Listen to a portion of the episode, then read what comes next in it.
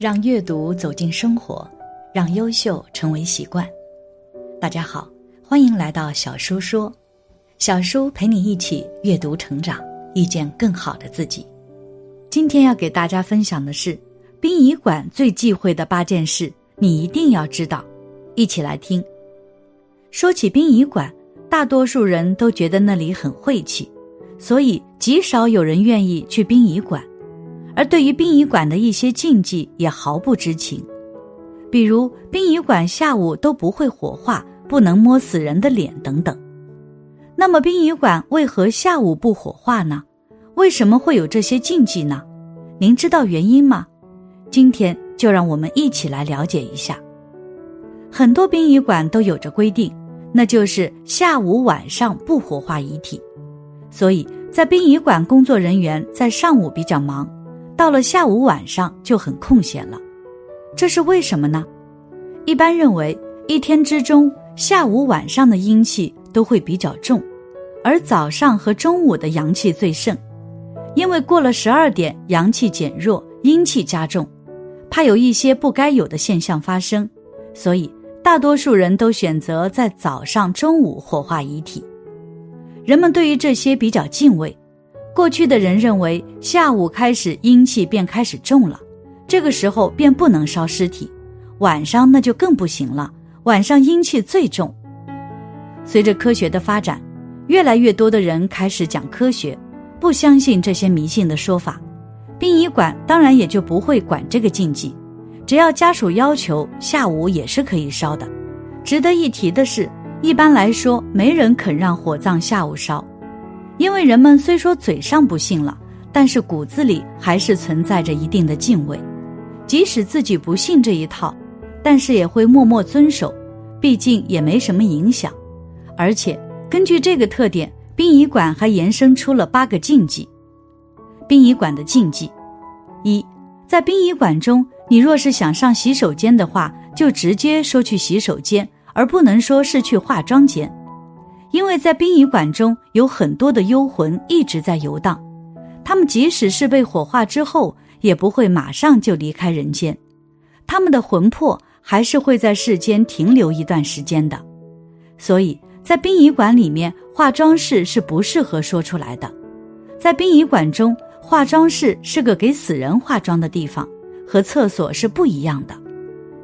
二，火化的时候绝对不能说话。不能够指点那些逝者遗体或者遗像灵位，火化炉、停尸间、老人、小孩、女人绝对不能进入。三，在殡仪馆里面不要东张西望，到处乱走乱坐，尤其是类似病床的东西、阴暗的地方或棺木旁。四，不能乱说话，尤其是带有死字的话，在殡仪馆内坚决不能说，这些是非常不吉利的。五，在殡仪馆中不能大声说自己的名字，否则会被鬼魂惦记。六，对逝去的人一定要尊重，不能说任何不利于逝者或是不恭敬的话。七，在向逝者告别的时候不能够说话，要保持安静，手机也要调成静音，不能喧哗。八，在将遗体送去火化的路上，不能将眼泪滴在逝者的衣服上。而且也不能摸逝者的手。九，在殡仪馆里不能够东张西望、四处乱看，也不能随便乱坐，尤其是在阴暗的角落里不能待。十，不能在殡仪馆和殡仪馆中念佛经，否则只会弄巧成拙。十一，在殡仪馆中是不能够哭的，否则逝者会不愿离开。十二，回家后先在家门口跺脚三下。有带伞的就张开甩一甩，再进家门。进家后，首先要照照镜子，最好沐浴。沐浴更衣后，方可抱小孩或借体弱之长辈。那如果触犯了禁忌，会怎么样呢？下面给大家分享一个网友的故事，大约是小学六年级寒假的事。那天早上，我奶奶起床后告诉我们，她昨晚上做了个梦。说梦到了一个老朋友来看他，他还拿了豆浆油条招待他。那个朋友吃完后对我奶奶说：“我要走了。”我奶奶说：“到这跟我们说他可能是要死了，来跟我道别了。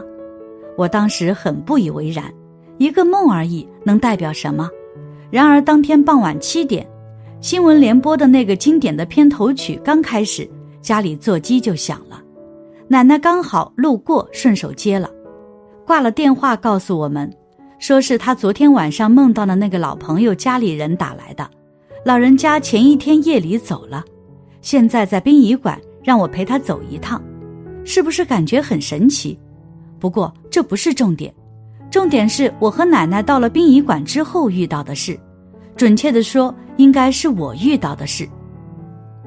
当时，奶奶在大厅里跟家属聊天，我闲着无聊就到处跑，然后在烧纸钱的地方看到有个人在烧纸扎的房子之类的，我看了一会儿还觉得无聊，就在那个地方瞎走，走着走着我就走出去了，因为年代比较久远的原因。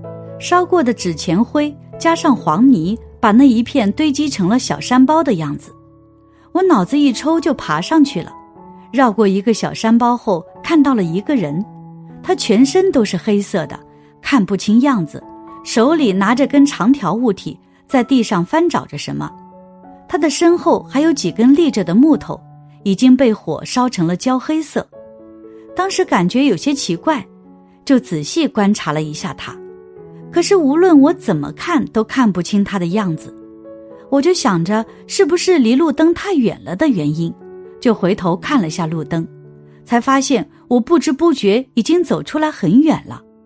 当时心说得赶紧回去了。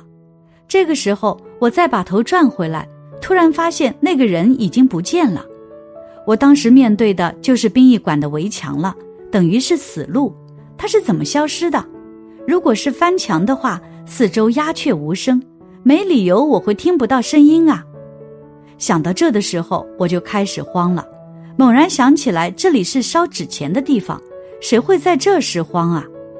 我当时吓得后背就起了一层鸡皮疙瘩，拔腿就跑。找到奶奶的时候，双腿都还有些发软。我找到奶奶说：“奶奶，我们快回去吧。”我奶奶当时在跟一个阿姨说话。听到我说回去，就仔细看了我一眼。我奶奶这个人是比较迷信的，加上我小时候身边确实也出现过不少灵异事件，估摸着我可能是看到什么了，也没说什么，就带着我回去了。走的时候，我靠着奶奶，还心有余悸的偏头看了一眼那个地方。不过事情还没完，第二天我就发了高烧，烧得很严重。几乎全天都属于昏迷状态，清醒的时候很少。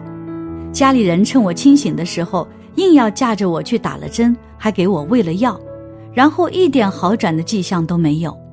我自己都不知道我到底烧了多久，只记得又一次清醒的时候，我听到奶奶在客厅里骂：“这死姑娘肯定是那天晚上惹到了什么才会这样的。”我看她慌慌张张的跑回来，就知道肯定是不好了。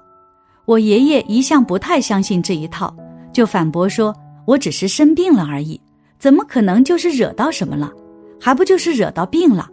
估计就是被寒风吹的。”我奶奶又说：“如果是风吹的，怎么吃这么多药，还打了几针，都一点好转不了？”我爷爷被问住了，也说不出个所以然来，就说：“不行，送去大医院看看。”我奶奶又说：“等会儿他清醒了，我问问他。”我听到这，硬撑着从床上爬起来，刚走出房间，我奶奶就直接问我那天晚上到底发生了什么。当时我又开始迷糊了，往沙发上一瘫，然后迷迷瞪瞪的跟奶奶讲我当时看到了什么。我奶奶听完后说了一句：“你看我说什么来着？”之后的事我已经没有记忆了。再有意识的时候被奶奶叫醒的，时间是午夜十二点。奶奶叫我跟她下楼去，我说我都成这样了，哪还有力气下楼啊？我奶奶说：“你起来试试走，看能不能走。